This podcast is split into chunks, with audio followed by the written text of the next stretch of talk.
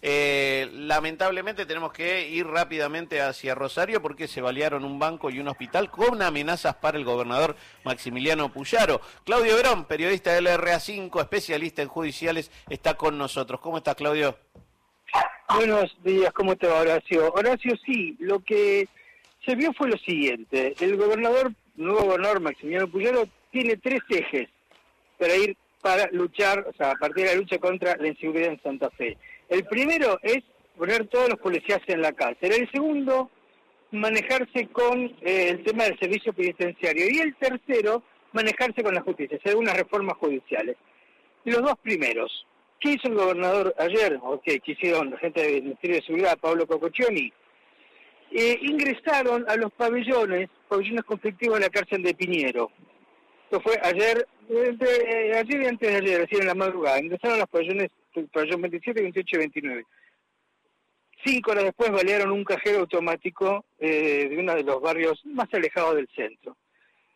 En ese cajero dejaron una nota que decía, somos del pabellón número 9, no, no queremos que, X, tener problemas, ser este, intrusados y demás. Eh, ante eso, el, gobernador que planteó, bueno, vamos a ver qué pasa el 9, pero en el medio valieron el Hospital de Emergencia Clemente Álvarez, un, un, hospital eh, nodal en la ciudad, un, hospital muy importante en lo que hace la atención tanto de los de la accidentología como de los, justamente de los hechos de violencia. Entonces, velean el cajero automático y balean el hospital el hospital centenario a partir de los movimientos que hizo el Servicio Penitenciario Provincial en la cárcel de Piñero. Eh, hay otro problema, que es que las cárceles, las, penitenciarias están superpobladas. Entonces muchos de los internos, o gente que tenía problemas delictivos y demás, que te, se estaban robando una bicicleta, iban a las comisarías. Bueno, esta mañana lo que se hizo fue empezar a vaciar las comisarías y apuestan a dos cosas. Primero, tener controlados, controlado a los presos de alto riesgo, es decir, de, todos estos movimientos tuvieron que ver con la idea de ponerlos en un solo pabellón en Piñero y un solo pabellón en Colón, que es una de las otras prisiones, es decir, movilizarlos, ponerlos todos juntos para tener mayor control. Pero si vos haces eso, eh, eh, o sea, si, vos eh, sacás la policía de la calle y dejás a los presos dentro de las comisarías, no los podés atender. Por ende, apuestan a una superpoblación más aún dentro de las penitenciarías y sacar la policía de la calle. Sacar la policía de la calle es el segundo eje, o sea, que la policía vaya a patrullar.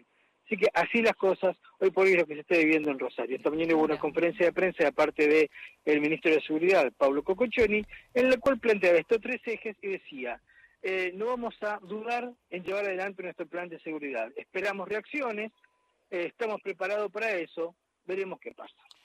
Bien, vamos a ver justamente qué pasa y veremos cómo esto que lamentablemente ya es una circunstancia que tiene Rosario empieza a ser trabajado con el nuevo gobierno nacional, que en su, digamos, en sus intenciones ha dicho siempre que estaba a ir a acompañar lo que tenía para hacer Puyaro, más teniendo en cuenta que la ministra de Seguridad fue parte del espacio en el cual estaba Puyaro, más allá de compitieron en, en listas distintas con otros candidatos, ¿no?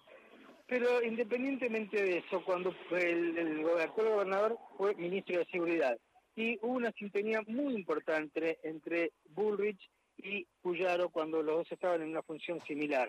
O sea que no es nuevo para ninguno de los dos cómo afrontar el tema de la inseguridad en la provincia de Santa Fe.